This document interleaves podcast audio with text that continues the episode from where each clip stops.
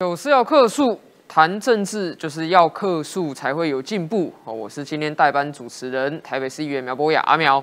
那首先我们先介绍今天的来宾，在我左手边第一位是资深媒体人黄创夏，创夏哥。阿苗好，大家好。然后左手边第二位呢，目前是这个备役少将，但是未来即将很快的会变成桃园市议员于北辰于将军。阿苗好，大家好。然后接下来呢是这个目前我个人认为啊，台湾在年轻一代政治人物当中人气最高的高雄市议员黄杰。阿明好，大家好。然后还有一位资深媒体人、政治评论员胡忠信胡大哥。好，博雅，大家好。好这个今天哈我们要来讨论的议题非常多哈，从台湾谈到中国，然后还有俄乌战争啊，所以欢迎大家把今天的影片赶快分享出去哦，找更多的朋友一起来关心时事、关心政治、关心台湾。那最近呢，我们又看到这个郭台铭郭董呢，又接受了媒体的专访，出来畅谈他这个采购疫苗一路来心路历程。我们有一支影片，先带大家看一下。执政党有要你签署二零二四放弃同意书吗？眼神流露出一丝笑意，郭台铭停顿两秒钟，掉头就走，还差点摔个四脚朝天。对比前一刻，真的差很大。BNT 卖给我们也没有那么贵，是被上海复兴赚走。蔡英文总统的恩准之下，让我们可以辛苦的进来。我们那个时候如果可以早进来两个月，我们死亡的人数可以大大的减少。一定要把人民的生命。作为第一优先，看来现在的执政当局是并没有炮轰政府罔顾人命。郭台铭为九十七岁老母亲没得打 BNT 次世代疫苗动怒，指挥中心立即反驳：我们本来是说希望跟他们说，可不可以换一下这个。呃，次世代的哈，那是没有获得同意了。澄清 BNT 疫苗还剩百万剂，但没得换次世代。卫福部强调，绝对把国人性命摆第一。然而，郭台铭控诉执政党有没有其他用意，耐人寻味。好，这个郭董谈 BNT 疫苗啊，这有点像是说在这个湖面啊，又投了一颗炸弹进去。各界的反应呢，当然我们带大家看一下。首先呢，这个郭董他提出来说，哈，指挥中心说台湾还有很多 BNT 疫苗，他觉得有点纳闷啊，因为郭董的妈妈高龄九十七岁了，他要打 BNT 的次世代，但目前台湾没有。那台湾为什么没有 BNT 次世代疫苗呢？好，这个指挥中心的疫情指挥官王必胜啊，他有讲了，他说。政府已经先跟莫德纳签约，今年两千万，明年一千五百万剂，总共加起来是三千五百万剂的疫苗哦。因为为什么是莫德纳？因为它的合约里面有优势哦，是因为可以换成次世代疫苗，B N T 无法换货。啊，就是说，在所有的疫苗当中呢，让你签下去，比如说买三千五百万剂，如果还要开发出更新的，那怎么办？能不能说还没到货的这一批让我换成新的？那指挥中心的说法是，莫德纳有答应可以，但 B N T 没办法，所以政府呢就先跟莫德纳签约买了一千五百万剂。那明年呢，这个还有充分的疫苗可以来打。那卫福部长呢，他讲说啊，人家。转述说郭董的讲法，他也问他说：“哎，这是郭董讲的吗？”因为听起来好像是 B N T 的推销员。他认为莫德纳跟 B N T 都是 m R N A 疫苗，从研究报告看是混打是可以的。好，那庄仁祥也讲了，他说啊，是因为合约弹性的问题还在考虑，并没有说直接不买 B N T 哦。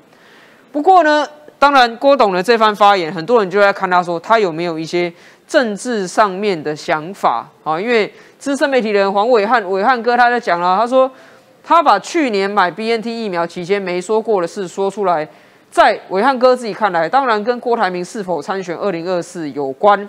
他在整个访谈里面呢，他讲了买 B N T 非常困难，然后是蔡英文总统恩准才能买啊，如果早两个月进来，烧死很多人。这个政府没有把人民的生命摆在第一位，哇，这显然这话讲的是有一点重啊。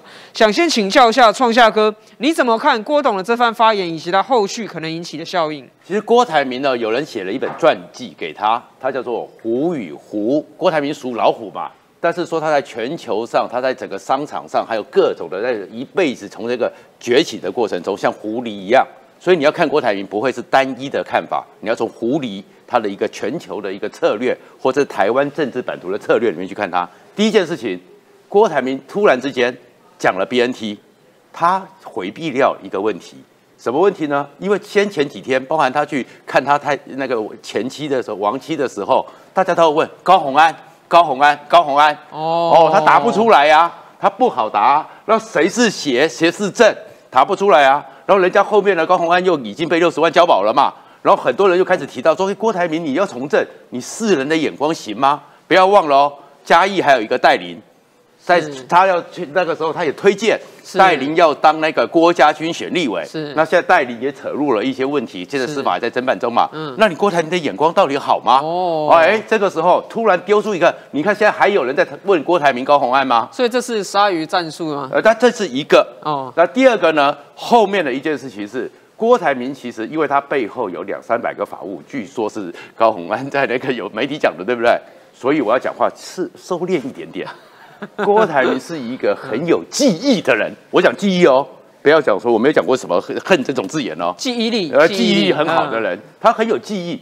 以他来讲，他去年跳出来帮大家要买 BNT，中间确确实实从他的身上，从你周围的，从那个永宁基金会里面听到的，他确实觉得受到了很多人家那个郭台铭首富要出手，确实他觉得受到了很多干扰，所以他会记忆起来。哦哦，那记忆起来。那现在这一次的选举里面，我们也承认，其实确确实实对于整个疫苗的过程，很多人心中是有怨恨的，尤其是深蓝的，尤其是战斗蓝的。哎，那个这个时候郭台铭讲这个 BNT，哎，这个他们就会觉得郭台铭是他们站在一起的，是自己人，对他是有帮助的，而且可以顺便把他记忆的事情发泄一下。然后这个时候，反正呢不会失分嘛，对他的阵营不会失分。是，所以，在这过来一个状况是，另外一个状况就是像伟汉这些，我们也知道伟汉啊，或很多的，他们是比较希望能够要推倒国民进党的人嘛，所以他们对他期待嘛。嗯那对他期待的话，那郭台铭现在就是又可以去满足国民党里面怎么去看待他。他是国民党里面某些人物渴望的救世主之一，他是国民党有人期待的救世主？救世主之一啊，就是哎，对不对？他如果说人家最后侯友谊，因为侯友谊如果宣布参选之后，只会天天好好好好做歹计，会不会选不上？让朱侯立友谊伦。会选不上 吗？我是后面如果有机会，我们可以好好谈。是你觉得台湾人民会接受一个“吼吼做歹计”，只是比韩国瑜发大财多两个字的人 当当总统吗？所以其实侯友谊很可能韩国瑜二点零。第一个绕跑这件事情，还他怎么去解决？第二个，如果出来之后就跟韩国瑜一样，一一出来之后被提名的时候声量最高，提名就是最高，然后就是直线下降。那其实因为后面就要问总统官员事，然后到时候问你说，哎，美国给我们一百亿美元，你要买什么武器？吼吼做代机。我们的兵役延长，你作为将来可能的三军统帅，你要怎么处理？吼吼做代机。我们的兵真的如果延长一年，要怎么训练？三军统帅说吼吼做代机。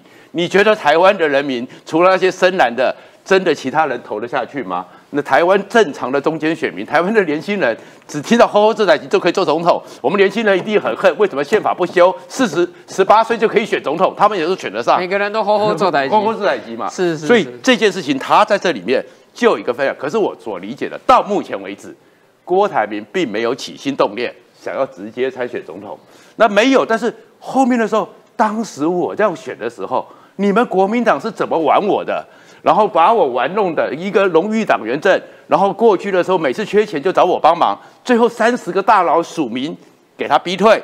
那这个时候他的记忆又可以得到发现的一个空间。然后最重要的，再过来一件事情，其实呢，我觉得薛瑞元讲到了某些事情。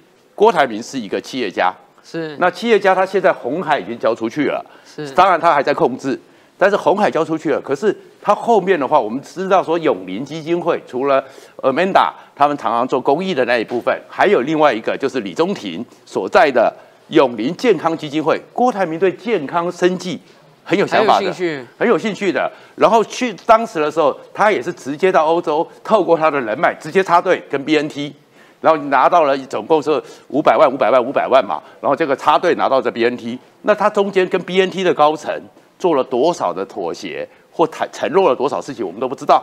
可是我们要知道说，从这个国际大药厂来看，不管是莫德纳，不管是 B M T，讲实话一点，就算是三千万，就算是一亿剂，在他们的市场里面都是 small potato。是所以是不是当时，所以郭台铭后来不是拿回来之后，他也说把他所有人脉通通交给了政府，希望继续去谈第二第二批的。那前几天是郭台铭自己讲的，我们都不知道，就如王必胜啊什么都说他不知道，就说 B N T 的董事长有来台湾，然后是要成立一个台湾分公司。分公司。那可是你要知道是十月二十六号，B N T 宣布了一件重大的事情，因为其实 B N T 是说他们的癌症药，嗯，疫苗已经成功了。是渴望在二零三零年可以在做全世界的，这也是郭董有兴趣的领域。对啊，是是，所以二零三零年就可以在全世界卖。我们也都知道，真正的从这个生技厂商来讲，做药比做疫苗那个生意大太多。嗯，因为疫苗是病情过去了，疫苗就没用了。嗯，可是药的话，有你有卖一个药，我们也知道有卖一个药，你可能一辈子吃不完。嗯，那郭台铭他当然不需要去研发药，但是他最强的就是代工。如果是其他的有拿到台湾分公司，然后跟 B N T，所以他是不是 B N T 董事长跟他 complain 的一些事情？哎，我哦，所以那这个时候顺便发泄出来，所以看郭台铭要看的就是那本书《狐与狐》。狐与狐，老狐狸其实思考的不是我们想这么单纯。然后他在这玩这个事情的时候，很多的战斗蓝也很高兴啊，是因为拉抬郭台铭就可以压制朱立伦。然后他们就可以跟朱立伦，然后接着下来就是赵少康。你知道赵少康，你看二十四号要把战斗蓝找去一起过圣诞夜，那个是为什么？因为他们都吃定了嘛。民进党今年选的不好，那选的不好，上一次民进党的立委是因为韩国瑜，民进国民党有超跌，这次国民党的立委，嗯，一定会比上一次三十几席多。那多的时候谁来提名？所以你看到没有？那在这个时候，战斗蓝也希望去捧郭台铭。然后是压制朱立伦，因为只要压制到朱立伦，他们就可以跟朱立伦到时候在立委提名权要更多。是创夏哥讲到重点了，刚刚他讲的这个疫苗哈，其实它背后呢有很多政治上面联想。我们带大家来看一下哈，这个创夏哥刚刚讲了侯友谊不一定是最强啊，其实我这是。因为在选后啊，大家都说侯友谊啊是未来这个国民党的共主哈。不过我刚才听到钟大哥讲出来说，吼吼做台籍呢，说不定变成韩国瑜二点零版了。所以除了侯友谊之后呢，郭、朱、韩、赵，现在大家也在看看说，哎，到底呢，大家是不是对二零二四呢有什么样的布局？好，这个等一下我们请这个于将军和中信大哥来评论一下。我们现在来看一下哈，关于侯友谊选总统的最大的弱点呢？国政论述空白，其实包括在媒体上面报道，国民党资深党务人士哦，是国民党人讲的哦，不是绿营的讲的。他说，国民党要重返中央执政，总统人选要有够强的国安、两岸及外交论述，赢得选民信任。然后呢，总统选举侯友谊不能再用“吼吼做触逼”之类的空泛口号，就想对敏感的两岸关系交差，一路混到投票吧。新北市的蓝营的人士啊，都讲了，对岸的白纸运动抗议学生手中拿的是白纸，但外界都清楚是要自由。侯友谊虽然没有拿白纸，但是他对两岸关系抱持什么主张，真的像一张白纸一样。蓝营也有知情人士说，不少美国智库学者及重量级官员来台，有表达跟侯友谊见面的意愿哦，甚至在见朱立伦的时候，还希望国民党能协助联系安排侯友谊。结果都是很难约，时间排不出来，所以有人在猜啊，侯友谊是不是还没有准备好？所以呢，要躲美国人啊，躲着，不然被人家摸清楚了这个底细，摸清楚虚实哦。那韩国瑜他二十号在脸书 po 文，前市府团队成员齐聚一堂，大家共同信念不做官只做事，但是他这个 po 文啊，却引起了很多人联想说，哦，原来韩国瑜啊，还有呢这样子的一个团队呢，在准备随时伺机而动。赵少康平安夜召集战斗蓝成员，这是媒体独家掌握了。受邀者表示有浓浓的二零二四暖身意味。赵少康前一阵子，大家如果还记得的话，他讲过啊，投票给他选总统，兵役不延长。哦，他已经提出了他选总统的政见了。朱立伦有百分之七十八的民众认为呢，只要有朱立伦代表国民党也背离民意，无法打败民进党。哎，为什么会去做这样子的一份民调？这也是值得玩味的，怎么会针对朱立伦这个人选去问这个？这份网络民调啊，已经显示国民党党内的总统初选早就已经开打了嘛。记者十八号问朱立伦，问题还没说完，他抢答，百分之百啊，百分之百帮你回答。朱立伦一直心里面在不爽，国民党有人在偷偷背刺他，有人在绊他的脚步吗？啊，所以这个郭朱韩赵啊，再加上侯友谊这个四加一的这样的一个战局啊，想必是精彩可期。想请教一下于将军，你认为现在呢，在这个国民党中的候选人的这个蓄势待发要开跑的这清单当中，你最看好谁？呃，我最看好的人原则上是侯侯友谊啦。还是看好侯友谊？对对，我看好不是说他能不能够担当这个大任，是从单纯从蓝营的系统里面来看，是。因为现在蓝营的系统里面，他们在新竹高环这个战场上，他们想到一件事：只要能够下架民进党，谁都可以。哎，连民众党都可以哎，连柯文哲都可以吗？呃，柯文哲不行，除柯文柯文哲除外，柯文哲除外。柯文哲联合报都用社论讲柯文哲不行的，柯文哲除外，柯文哲除外不是因为他不是国民党，是因为柯文哲太弱。哦，哎，柯文哲太弱，所以你看，从朱立伦口中讲出了一点，那点是真心话，我会推最强的出来。柯文哲不强，所以不是。哦，如果是二零一四年的柯文哲，或许了哈。那朱立伦如果他自己不是最强的，那未来说不定会变更强。哦，你认为？所以朱立伦从来没有排斥他自己会变强的那种可能性。因为为什么？因为侯友谊目前是最强，所以为什么我说我看好侯友谊？因为侯友谊能够在国民党脱颖而出的几率非常高。但是脱颖而出几率出来之后呢，那是他的灾难。可以回馈我们回回忆一下二零一九年的韩国瑜。在没有推他出来当总统候选人的时候，哇，他的民意吓死人啊！是脚踹赖清德啊！昨七月十五号被提名的时候，提醒大家一下，他是四十七的支持度，蔡英文只有十七，非常高，赢三十八，三十八，脚踩赖清德，手打蔡英文，那时候最强的。可是当七月一号以后嘞，那惨案啊，那惨案一路跌停板，跌到真的是哭天喊地啊！所以侯友谊的状况跟这个韩国瑜会很像。哦，他在当新北市长的时候，他的制度会非常高，是因为新北市是六都里面人最人口最多、地域最广的一个地方。他的重点是什么？内政。嗯，你要把内政管好，不管是经济，不管是哎市政，就是对内，就是对内。因为台 新北市是对内嘛，对，新北市不会对外，它永远是对内，所以把市政也就是内政是他的专长。他当过警政署署长，当过警大的校长，这是他专长，所以大家会把这个新北市寄托给他。可是总统的专长是什么？国防外交，哎，是总统最大的两张王牌，国防与外交，对侯友谊来讲，说句实话，真是陌生啊。所以你也认为这些报道上面蓝营人士的分析是有道理？有道理。可是蓝营不会选朱立伦。对于朱立伦的状况是为什么呢？因为朱立伦这么多年伤他们的心伤太多了，他们怕朱立伦那种那种叫做真正的正常轮又回来了。现在朱立伦表现是不正常的哦，是吗？他现在表现是不正常，这么有包容性，这么样的宽宏。这么样的不记仇，这不是朱立伦的本性啊！那朱立伦的本性是有仇必报，有仇必报。真的，朱立伦本是有仇必报，所以现在蓝营的孙都捏把冷汗，你知道吗？不知道朱立伦获得提名，大权在握之后会变成怎么样？恢复成以前的朱立伦，大家会吓坏了。是，所以说大家不支持朱立伦的原因，是他说：“哎，百分之七十几不支持你。”他说：“百分之百好不好？”动气了。可他马上又收敛回来，是哎呀呀，不能要演了这么不小心露出对，要要继续演下去，那就是他的真，那是他真面孔。是朱立伦是一个有仇必报的人，是，所以现在国民党的很怕他，为什么？出来打他的人太多了，你知道？像我不怕，我已经不是国民党了。如果我还是国民党，会不会怕？会怕哦。哦，会怕，因为他是有仇必报，所以大家不喜欢他出来，怕被报仇。这还得了？他又是党主席，又是总统的参选人，对不对？大权一把抓，你那些以前反猪、欺负猪、抗猪的人，我让你变成猪。你知道吗？所以他当然用这种方式。那侯友谊不一样，侯友谊大家心想，哎，有可能会赢，因为大家会去分析国防外交的不多，是他们的眼光跟他们的目的只有一个：民进党下架，谁都好，只要不是民进党就好。所以说侯友谊上来在国民党里面，我觉得出现的几率不低。但是呢，要能够哈把中华民国带到一个康庄大道，国防外交都可以双面都能够逢源的时候，我这觉得大家好好好考虑一下，不要再后后做待机了。这个于将军的分析啊，当然是看好侯友谊啦。不过我们刚刚前面也提到，包括创夏哥也提到说，郭台铭的出现，当然也让很多的这个蓝营啊，这个军心大振，对不对？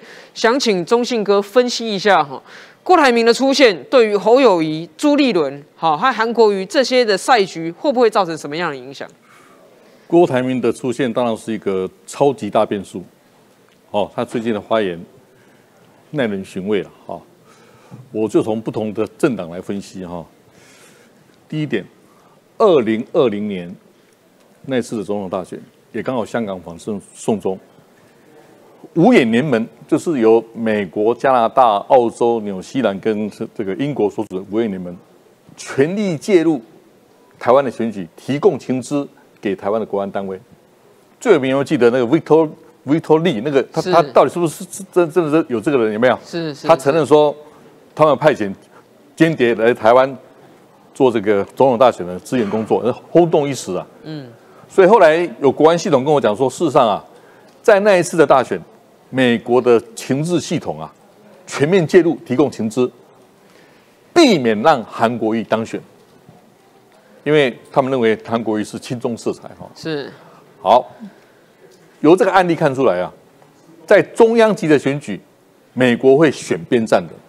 嗯，如果按照二零二零，如果民进党的候选人是适当的，美国至少在私底下会运作来支持民进党。哦，这这是从二零二零，因为二零二零那那时就是还有香港反送中以前的，经验的话，美国当然也会有它比较偏好的嘛，六也有，对二零一二也有，对，只是这对象不一样。因为牵涉到台湾的战略地位了。是还有台湾跟美国的共同民主价值。第三，还有最重要是一个新兴因素，半导体产业链，台湾占全球的百分之三十五。好，来来看今天这个昨天一个新闻有没有？美国这一个联邦参议员哦，西宽人访问团，他特别强调三个法案哦：台湾国际团结法案、台北法案，还有这个国防授权法案。对，虽然这是美国国会的的法案，但是也展现美国的政府的意向，强化跟台湾关系。是那赖清德为什么副总统来接见呢？因为他即将担任民进党党主席嘛，我看他也是目前最有可能恐怕唯一的民进党籍的总统候选人，所以由他来出面，把这新闻昨天曝光了哈。好，最近尤云龙先生的民意基基金会也做个民调了哈，这个哎这个很有趣了哈，百分之三十四的人自认中间选民，那民进党跟国民党大概百分之三十一二吧，差不多。但国民党稍微政党支持度稍微高一点哈。换句话说，哎，在未来影响台湾大选就是这百分之三十四哦，是将近三分之一哦。我记得一九九二年啊，克林顿当选总统，他击败如日中天的小布希老布希，他就他事后说，我们就是掌握了美国的 angry middle 愤怒的中间选民。其实这一次十一月二十六号选举，就是愤怒的中间选民不出来投票，要惩罚民进党嘛，要逼民进党反省检讨嘛。啊，当然民进党有没有反省检讨，我们大家看着办了哈。好，有个关键是很显然的，上次赖清德到博流去，哦，他首次在国际场合提出中华民国台湾，嗯，他可能要把他过去所提出的“我是务实的台独工作者”把它西式化，一说他要走尊尊小英，蔡英文路线，对对。嗯，他也试图的哈、哦，因为博流跟美国关系很密切嘛，是他要试图让美国来支持他、理解他啦，我觉得非常好。嗯，哦，所以民进党要努力，但是民进党目前到反省检讨有没有做到？我想社会自有定评，我认为还没有降到谷底，嗯，士气低迷，你们自己要检讨哦。好，来谈国民党哈、国民党五大诸侯出现了，当然侯友谊啦，朱立伦啦，赵少康啦，韩国瑜啦，包括换蓝的啦哈啊，郭台铭、柯文哲等哈。当然，大家看好侯友谊啊，但侯友谊会变成韩国瑜二点零版呢，可以绕跑吗？他新北市民会允许吗？第二，韩侯友谊会成为二点零版的王金平吗？哦，哎嗯，王金平在二零一九参选国国民党的党内初选就输了嘛，是因为国民党的那个系统、那个结构是不允许本土籍的、台湾籍的所以你认为侯友谊有可能他不会在蓝营的出现？党内初选就就就很可以技术性击倒啦。嗯，哎，谁负责游戏规则？朱立伦呢？是是，他手中握有初选规则？制定权虽。然就说权力像龙卷风啦，可以把一个人高高举起，也可以把一个人重重摔下。我们看多了啦。更何况哦，我们读国民党历史，国民党历史是有一他的遗传基因有分裂的基因呢，都有毁灭的种子啊。你说国民党有分裂 DNA，呃啊，林汉分裂呢？李宗仁跟蒋介石分裂呢？嗯在台湾的主流分主非主流分裂一直分裂嘛？那二零一四、二零一六不是国民党分裂吗？换柱计划二，那二二零一九不是吴敦义私心自用吗？不是吗？是是，但民进党很特殊哦，民进党是出去就没有了，嗯，哪怕你市长内大佬出去又没有了，哎，这个是很很不一样的遗传基因了哈。好，我要讲结论，就说哈，我们在政党政治，我们也不希望哪一党独大，但是有一个新兴现象，就是克林顿过去所提出的 angry middle 是愤怒中间选民竟然站出来了。嗯，好，这些年轻人不投票，为什么今年投票率不到百分之六十？哈，对，我我自己住桃园，我很难想象，哎，在民在选前，郑英鹏民调没那么差，哎。啊，怎么输十二万票？年轻人中间选民不出来投票嘛？嗯，愤怒的人嘛，所以这个相对剥夺感，这个基本薪资啊那么低，房贷那么高，你看这最近又不断升息喽，最近就要一不大家哀叫喽哦，就房贷还有少子化，这些还有相关很多其他我就不讲了。为什么相对剥夺感的年轻人不出来投票？民进党，如果你二零二四大位要争取，不不管是两岸或或是国际环境，但内部这个愤怒的中间选民，他们的意向是一个关键因素。是这个，接下来也想请教一下最贴近我们年轻人跟中间选民的黄杰啊，因为刚刚前面谈了很多嘛，蓝营有好多人跃跃欲试，群雄并起嘛。那民进党现在看起来似乎最强势的是赖清德，那你觉得未来这个蓝营，包括这个？郭台铭、郭董啊、侯友谊啊、朱立伦啊这些的排列组合当中，哎，有没有哪一个怎么样组合可以威胁到这个赖清德，或者是说赖清德对上了这些人之后，他的胜算到底如何呢？啊。我觉得先从刚刚那个郭董那边我来补充一下好了，因为其实呃昨天、今天早上那个梁文杰有发一篇文，那我觉得这篇文蛮有趣的，因为其实昨天在郭董提出这个 BNT，他又再度提起这个议题之后，其实大家就开始想说，他是不是对于总统大位有兴趣？这是不是他借由疫苗之战变成是总统大选的起手式呢？但其实我观察了一下，我觉得并不是这样。第一是现况是，其实我们第四季的疫苗。到现在其实也打不到二十趴嘛，我就如果真的要讨论疫苗的呃的存量的话，其实是远远存量是非常够的。所以如果这时候又要用这个议题来唤起民众的那种恐慌感，其实是完全没有这样的动力的。就是民众不会对这个议题有感啊。现在打 BNT 其实对大家蛮无感的，甚至打第四季的人都很少。所以我觉得就这个现况来说，他如果真的想要选这个战场来挑起对民进党的过去的这种方式复。复制的话，其实是会失败的，所以我觉得这不是他最终的目的。那至于说像刚刚创夏哥讲的，是不是要借由这个议题，赶快随便抛一个一战场，然后来转移焦点，来切割高红安？那这个当然是一个可能嘛，因为他如果接下来还想要存续他的影响力，然后包括说在台湾，呃，包括说接下来他在政治上的位置，他必须要赶快处理跟高红安的关系，这是一个重点。但是我觉得最重要是，他还是生意人啦，所以昨天梁文杰这一篇，我觉得。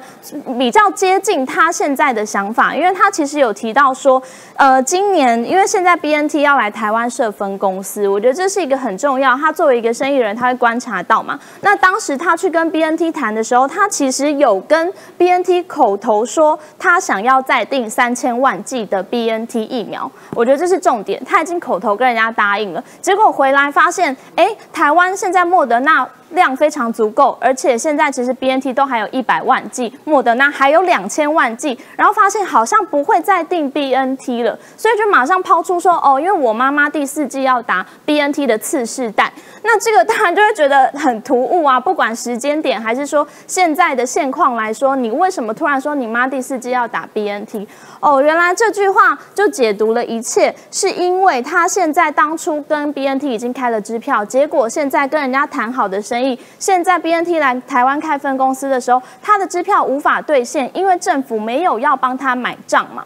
那就这样的基础之下，他马上当然会觉得说，哇，怎么办？我当初跟人家乱开支票，结果现在人家要来，我没有办法答应，没有办法做到，所以才会把这个账赖到民进党的政府头上。我觉得这是一个作为一个商人最有可能的一个动机啦，不然前面那些动机说什么他要争总统大位，我觉得那其实都是其次。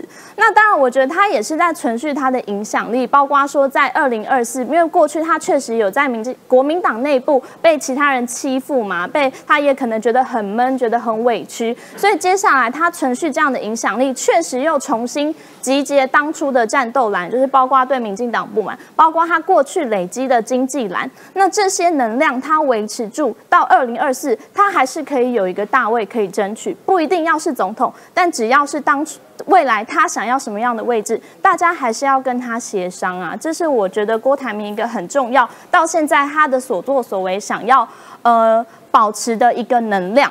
那至于说侯友谊，我觉得侯友谊大家都说他是不是韩国瑜二点零？那我觉得作为一个高雄人，韩国瑜的专家，作为一个高雄人，其实是非常有感的。那我们就一直在观察，因为其实从选前林佳龙的团队就一直在打这件事嘛，就说他选上就是会绕跑，会绕跑。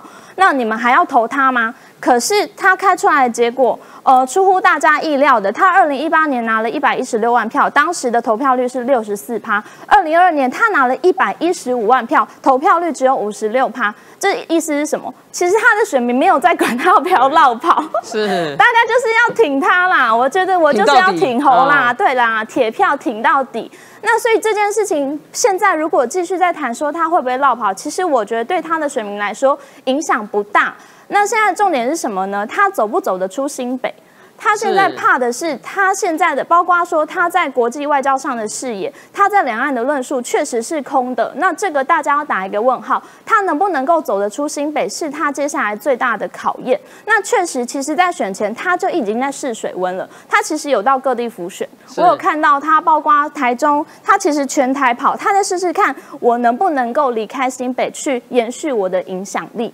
那他回来的这个结果，其实大家也在看。那接下来这一年，他其实还是会多方的去，呃，我猜啦，他还是会努力的去看自己的影响力极限会到哪里。那我觉得这是当然不不排除他还是目前国民党这些诸侯里面，呃，影响力最大，然后最有能力也。最不容忽视的一个候选人。那至于朱立伦，刚刚我觉得，呃，胡大哥也讲了，因为他其实就是他现在掌握了国民党的初初选机器，所以接下来初选的制度是他决定的。所以就是，其实我觉得未来在。即便呐，真的他不小心弄了一个初选制度，让别人选上了，到时候他再用换注二点零的方式自己登基，都不是没有可能。所以这就是朱立伦的手段吗？那我觉得大家一次不够，还可以换第二次。对啊，所以我觉得国民党内部当然都还有得争。那讲到最后这个，就是赖清德如何面对二零二四的这一战？因为其实我觉得泛绿的阵营目前都是蛮焦虑、蛮恐慌的，就是说哇怎么办？二二年大家好像气势很。低迷选的很差，只剩两都三县。那我觉得没有那么悲观，只是说大家真的要仔细去检讨，说过去八一七万票蔡英文拿到的这么多票里面，三百多万票是中间选民哦。为什么这一次这些中间选民都不出来投票了？这个是非常重要的。那就我听到的，确实疫情也有影响，执政也有影响。那还有包括，就是对于目前这一次提出来的候选人的这些让人投票的动力不足，都是一个问题啦。所以我觉得接下来包括说赖清德的个人的魅力强不强到可以让大家有这个动力去支持他，然后他端出来的牛肉是不是让中间选民买单，这是接下来民进党要思考的事情。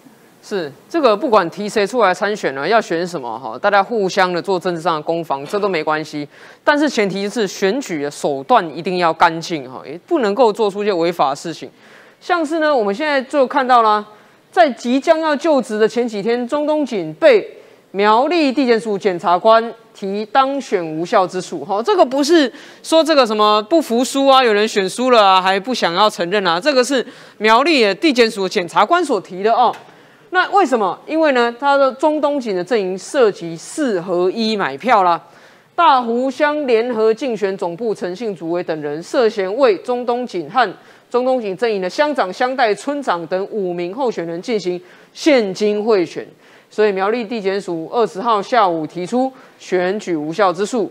那中东锦当然他有他的说法啦，他说什么呢？大家可以细细的玩味一下。大湖乡联合竞总的主委是大湖乡长傅松林全权负责成立，委任陈姓男子担任主委。事实上，我这个我就中东锦自己讲了，我与陈南在选举期间没有实施往来，陈兰也没有参与竞选总部的相关会议，更不可能有所谓共同会选的犯意联络。这个当选无效的目的很简单，就是要企图影响选举结果。这是侮辱苗栗乡亲的智慧，也是严重侵害中华民国引以为傲的民主法治精神和人权立国的根本。哈，中东锦讲说啊，这个陈姓主委这个陈南啊，他不认识，也没有他的电话。我想先请教一下哈，这个看过很多台湾政界各种奇谈的中信大哥啊，你觉得中东锦的这个说法合不合理啊？这个说法就像说。他的幕僚自称他是台湾曼德拉一样，很方便嘛？台湾不是黑道跟黑道跟黑人搞不清楚吗？是啊，这是好曼曼德拉是是正义的化身啊，是上个世纪终结那个种族歧视。哈，那用了这来举哦，我只能说韩韩族枪逼起起了。哦，但是我其实我们在这次选举里面，我觉得我最遗憾就是我们看到苗栗。这个县长的选举如此的争论性，如此的国民党卷入那么深，哦，然后既然这种结果，我觉得任何对台湾民主会有信心的会说：“安奈安内啦？怎么会有这种事情发生呢？”我觉得这是一个还还自称苗栗国的皇帝啦、皇皇后，你看这些语言都出来了哈。你说，哎，好像活在那个封建社会一样哈。是，这台湾民主。这是一个很大的讽刺了。好，是其实现在现在提出这个检检察官，我是认为这样子，该怎么办就怎么办。对，这是法减减掉独立的考验你的最好机会，就依照证据，有几分证据说几分话，该起诉就起诉。那如果是无罪推进原则，那那就该怎么办？所以，当然周龙锦先生，哈，这个他可以啊，准县长他可以这样讲了，但是。他所说的，我们听听就好了。主要我还是觉得，我们呼吁减掉，你就秉公处理，勿忘勿重。根据你手中所，也许啊，不只是证据，可能还有监听各种资料，该怎么办就怎么办，不要受这些政治人物影响。不要说，哎呀，原来出了台北市都是化外之地，都都都都都是司司司司法减掉被受受质疑。我觉得这个周东锦案哦，包括这整个所谓的。这个苗栗县的贿选案应该好好办，这对我们减掉独立司法独立也是非常大的考验。是这个，刚刚按照中东锦的讲法，就是说这个诚信主委跟他完全不认识，却愿意出钱要来帮他买票。那我不知道到底是哪一种讲法比较侮辱苗栗县民的智慧了。未来可以来看看哦，这个苗栗县长民进党落选人哦，徐定珍他说有人建议自提当选无效之诉，我会与律师团研究之后再做定夺。然后中东锦的前发言人呢，他也讲了，他说苗栗地检署是为特定政党服务的工具啊，完全丧失司法机关应有的独立性，是直接来质疑好这个苗栗地检署检察官啊，质疑说这个是一个政治追杀。那实际上我们看法律的规定啊，苗栗县的选委会啊讲说，贿选行为提当选无效之数最多，而且属于民事告诉，不采严格证据，二审及定验。若法院判决当选无效，确定会依法解职啦。就是说，就职当然还是会就职啊，因为法院没有判决嘛。可是未来如果当选无效，确实法院判说没错就是这样的话，苗栗县长会被解职。那我想要请这个黄姐哦，是不是帮我们补充一下，过去在你了解到有没有类似的案例是属于类似的状况？我这边可以提两个例子，因为这也是有人提过的。他其实是就是国民党前立委，他当初也是被提这个当选无效之诉。但是呢，他其实呃最后是以就是形式上他自己是无罪的，因为其实当初呃这个他什么捐助的这个什么慈善团体等等，是他不是他本人，但是最后他们还是有办法依选罢法，就是不受这个刑事判决的这个呃刑事判决无罪的确定的这件事情去影响，所以他还是有办法依照他的这个贿选的。证据来让他是当选无效的。那我这边还有另外一个例子是高雄的，因为其实我也查了一下，发现过去高雄就有类似的例子，也是一个候选人，他的爸爸帮他办感恩餐会。那他其实当初也是他们也是切割说没有啊，他爸爸就是想要帮他的支持者，就是他们自己办这样子的一个感恩餐会而已，跟他儿子无关。但是他最后也是儿子本人，虽然他还是呃在形式上是没有。无罪的。但是他还是会依照选罢法来提起他当选无效的这样的一个之诉，然后最后还是被解职了。所以其实我觉得就这些过去的例子来说，呃，我觉得中东锦的这个案子接下来也是非常有可能照过去的这些判例来判的。那我觉得这是法律上，那就其实常识上，我觉得大家都很知道，作为一个竞选主委，他怎么可能没有依照他这个他的要去辅选的这个对象的意志来进行这些些贿选的这些行为呢？到底这个要怎么切割？我想常人都是很容易判断，这是没有办法切割的。所以他的竞选主委一定是作为他的手脚，他替他行使这些贿选的行为嘛。所以我觉得减掉在有足够的证据之下，都是非常容易来进行到这个当选无效之诉的。其实我也觉得，一个法律人的身份啊，想为现在检察官说几句话，因为大家可以去看嘛，选后其实贿选案件不断的在查办当中，查办的对象有蓝也有绿啊，涉及各种不同颜色。其实只要查到证据，我相信以现在的检调来讲，你总不可能说有证据还吃案，有证据还不处理啊。如果有证据不处理，有证据不去依法办理，这不是才是最大的让人民觉得伤透了心的事情吗？好，所以这个司法案件，包括中东锦的也好，高鸿安的也好，任何人也好，不管什么党派、什么颜色，其实我们留给检调跟法院空间，按照法律、按照证据去做处理，我想这也会让我们民主比较健康了哈。司法公正这件事情也是要所有人民来支持啦，就是因为过去大家都会说什么，他如果败选被关，他当选就要过关，那绝对没有这件事情。过去或许有这样的令人诟病的事情，那我们必须相信司法的公正性。所以我觉得在这一次已经有两个当选人在当选之后被。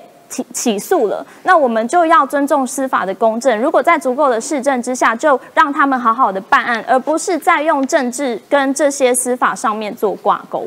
是，那既然提到珍惜台湾的民主哦，我想我们还是要来关心一下哦，我们隔壁的邻居啊，中国到底它现在发生了什么事情哈？最近我们一起创下哥跟我们一起来看看哈。这个中国的疫情啊，最近出现一些乱象哦。台湾常见的哦，这个某个品牌的退烧药、止痛药呢，飙到两万呐。富士康的员工还被被迫抱病上工哦。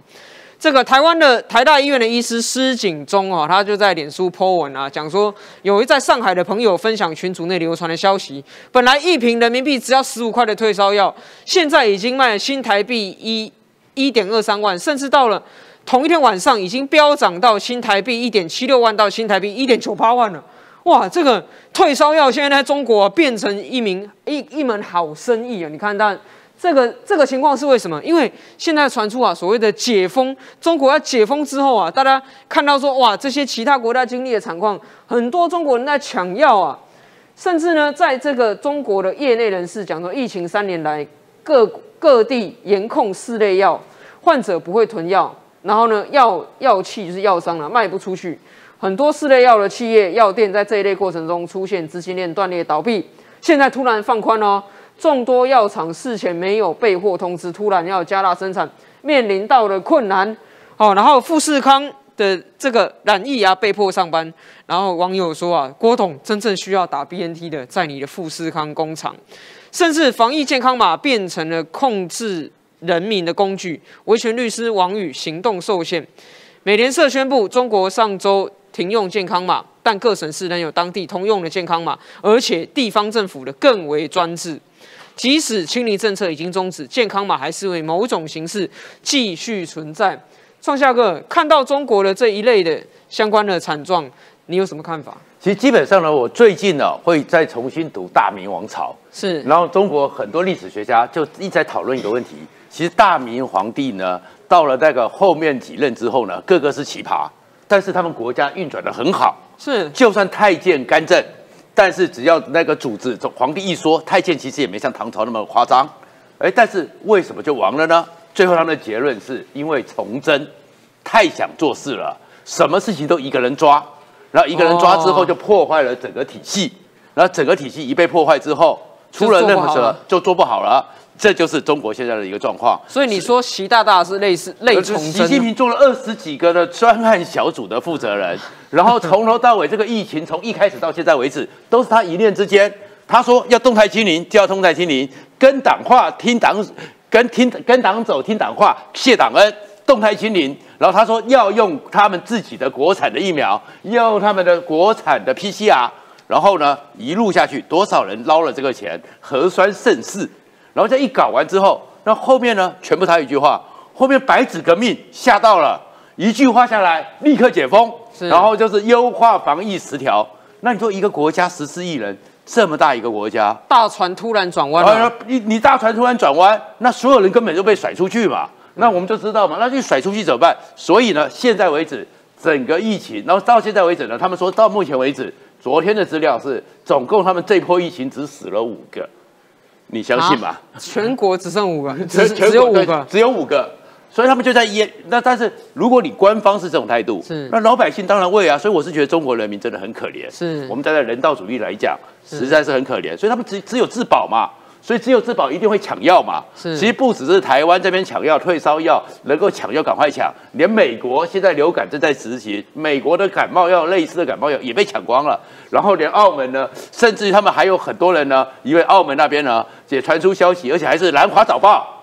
是《兰花早报》是中共的媒体哦，是说大家抢着要过去打，在澳门打疫苗，是因为他们不敢在国内打他们的国药和科兴。然后这原因是什么？你看，就是习近平在管理之下，中国政府管理。我在过去三年的时候，为什么他们缺药？哎，里面刚刚讲的这些退烧药或什么药，中国其实是制这些不是非常 high tech 的药的一个生产工厂，三分之一以上全世界都是他们供应的，怎么会缺药呢？因为习近平一管制下去之后，三年来他们不准备货，他们不准存货，这些药都被管制。然后又被管制之后，其实很多药商在这三年也倒了。然后因为呢，所以赚钱的时候是 PC 啊，就是那个那些他们自己那边目前看起来没什么效的那些疫苗，一倒了，那突然一放宽，他们来不及生产，来不及处理，就完蛋了。那完蛋之后，那另外一个就是，哎，现在呢不要开始用那个健康码了。哎，可是过去的时候，地方上都靠这个健康码，你也转不过弯。所以呢，刚好另外一个状况是，哎，这个时候又很害怕，是不是白纸革命又出来了？是不是又串联起来了？所以很多地方如果一出事的时候，又有人出来抗议，又有人出来在那个街头上宣讲，所以健康码地方又不肯放。所以你可以看到，我就说它很像那个亡国的时候，一个人全部什么都抓。抓到最后，他根本挡不住。是一个这么大的国家，那至于郭台铭也不用亏他了，因为就算是美国的 Apple 如果在那边有工厂，他们也不能打那个莫德纳。对，因为他们就中中国只能打中国的疫苗，对啊，啊中国又完全不准嘛，是所以这是没有问题的。嗯所以郭台铭不用亏他，但是郭台铭或者你看到的其他一个状况，郭台铭其实我刚刚讲说他有心里应该很多怨气，他为什么呢？因为美国刚刚通过了。就是又把长江存储三十五家列入了贸易黑名单，开始要去清查你苹果你的什么零组件，你的零组件有没有跟中国有关？那就要清查的时候，那苹果压力大不大？大啊，那苹果最大的代工厂在哪里？郑州啊，是所以苹果也想跑，然后郭台铭也会怕清查，所以他们最后呢，你看到紫光突然就出没有出清，那是出清也不是怕我们经济部罚钱呐，他怕的是因为那个损失失去订单，失去订单，也失嗯去，所以那整个全世界的潮流就这样。所以你看后面那一张，是苹果已经开始重新去分布了它的一个供应链嘛。所以 Apple 那边呢，将近千亿美元已经投资到日本去了。为什么投资到日本去？因为呢，他们必须转移，所以这个就是整个美国还有 Apple 现在也跟进 A、B、C 供应链，Anywhere 把它 China，所以就完全出去。那现在富士康呢，也看到如果苹果都要走，那富士康呢，它呢也开始在越南，然后印度也在抢，大家就抢这个供应链。那中国说怎么搞成这个样子呢？如果你们知道大明王朝是怎么亡的，你们就知道那个崇祯一定要把它处理掉。这个独裁政权呢，最恐怖的就是，如果在上面集权的那个人是个无能的人的话，那整个事情是搞得乱七八糟的。都要抓，因为他们大明十二帝很多都是很无能的。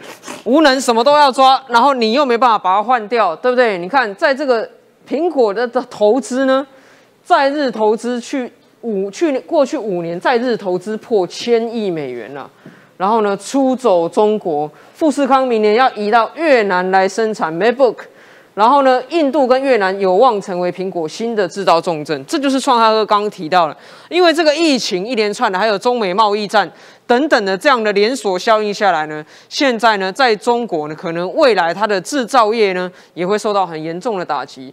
那除了关心中国之外，我们也来关心一下哈，俄乌战争的最新的情势啊。毕竟这个战争真的是深深的影响到了全世界所有地方人的生活，包括现在大家可能觉得苦不堪言啊，通货膨胀啊，能源供应的相关的问题呢，其实呢，就是来自呢无能又喜欢集权的独裁者普丁一人做出了这样子的错误决策，导致了这些严重的后果。来。泽伦斯基他即将要赴美演说了，这是开战以来首次出国。华盛顿邮报指出了俄国侵略失败的三大原因，因为美国准备再向乌克兰拨款四百五十亿美元，约新台币一点三兆的军事及人道援助。泽伦斯基会访问美国国会大厦，并且在参众两院联席会议发表演说。那在这个演说的里面，泽伦斯基呢会发表怎么样振奋人心的谈话？大家呢可以继续拭目以待。那可是现在看到最新的很多的战况的报道，普丁坦诚乌克兰市区的局势极为艰困，他要求要揪出叛徒、间谍和破坏者。就普丁还是认为说啊，这场战争啊是因为叛徒跟间谍才导致了这样子的结果，是不是准备来甩锅？因为俄军的精英部队被视为俄国军队中数一数二强大的部队——俄罗斯陆军第两百独立摩托化步兵旅，在乌克兰战场。全军覆没，成了普丁侵略计划失败的象征。有人分析说什么？两个原因，因为内部的贪腐跟战略上的误判。等一下，我们请于北辰将军呢来仔细的跟我们评论跟分析哦。那另外还要看说，乌克兰即将获得美国智慧型炸弹套组啊，这个名字听起来很炫啊，智慧型炸弹套组，再加上德国 Skynex 防空系统的援助，美国呢，它规划提供。非导引导弹转化为智慧型炸弹，要精确定位，而且呢，可以造出五角大厦所宣称的联合直攻弹药。然后呢，德国莱茵金属会提供乌克兰两具 Skynex 防空系统，搭配了高功率镭射武器以及 Skylight 短程防御防空导弹，可以提供更多拦截空中目标的手段。土耳其哦，土耳其也来了。土耳其拜卡公司生产的骑手 TB2 无人机接班人红苹果成功首飞，会加强跟基辅的合作。两年内在乌克兰设立无人机制造工厂，投入生产。连这样子的各国陆陆续续的军援来到，再搭配上前面已经讲了，俄罗斯不利的战报越来越多，到底这场战争未来前景如何？请于培成将军帮我们分析一下。这个哈，其实俄罗斯一路打过来，大家可以从这一章开始看。泽伦斯基从二月二十号开战以来第一次出国，这个出国如果非必要，他不会出国，因为太危险了，太危险了，太危险，容易成为狙击的目标。对对，很容易。可是他为什么要出国？大家可以回忆一下哈，当年想当年对日抗战的时候，是谁到国会去演讲争取资金，讲宋美龄？是，所以他为什么要去要钱？不，假说这不会讲英文。呃，对对对，你不要讲破嘛，这是我们校长，不要讲破。对，所以所以他要到国会去，参众两院都要演讲，要资源。因为这靠过视透过视讯要不到，最后的决战是庞大的资源要挹注，他才能够结束这场战局。是美国想要结束，泽伦斯基也想。所以你认为这场战争的终尾声已经接近？接近了，接近了。他必须要有庞大的资源才可以结束战局。所以他说：“你看，这就是为什么把俄罗斯吓一跳。当我们作战的时候，最怕一件事，就是这个敌人怎么打不完。是我已经把乌克兰快要打趴了，他觉得啦，哈，他觉得我已经要打趴了，突然间蹦出七个新的部队，七个旅，这个旅不是拼凑成的旅，是完整经过训练的旅。是，所以俄罗斯就觉得奇怪，哪里出来的？这是聚宝盆蹦出来的旅吗？他就隐藏的非常好，隐藏战力。所以我讲，普丁在这边哈，他即将要进入严冬，进入严冬是俄罗斯最担心的，因为在人家家打仗，对进攻者不利，极不利。你的战车、你的履带、你的车辆都会被冻结冰冻结，士兵的补给、休息都成为问题，是士气跟这个战力会极其疲弱，所以他最怕的事情来了。而在这个时候呢，他的最强的摩步第两百旅，他说叫做全军覆没，其实不会，世在世界上哈，全军覆没的只有魏晋淝水之战，那是全部打死，八十万大军被打死，其他的所有战力，所谓的全军覆没，一半是逃走了。逃走了，一半是逃走，就是看我前面几个排都已经被打得这么惨，干脆我不打了，所以整个单位消失，叫全军覆没，没有全部歼灭。所以现在普京正面临这种兵败如山倒的状况，全军覆没是这个意思。另外跟大家讲哈，这个飞弹，智慧型飞弹、智慧型炸弹哈，通常是从飞机上丢下来。这个状况是从飞机上丢下来的。是以前飞机上丢下来叫自由落体，是随你飘啊，随你飘，打一个面。但是它为什么叫做联合精准哈？你你看它这个讲的是叫联合联合这个联合直攻弹药，把联合去掉了哈。现在作战一定是联合直攻弹药，看这四个字就好。它可以透过它的机翼、它的导引，可以直接命中我要我要设计的目标，而不是打一个面。是以前炮弹下去一轰是三十发、五十发下去，整个面打坏，它不用。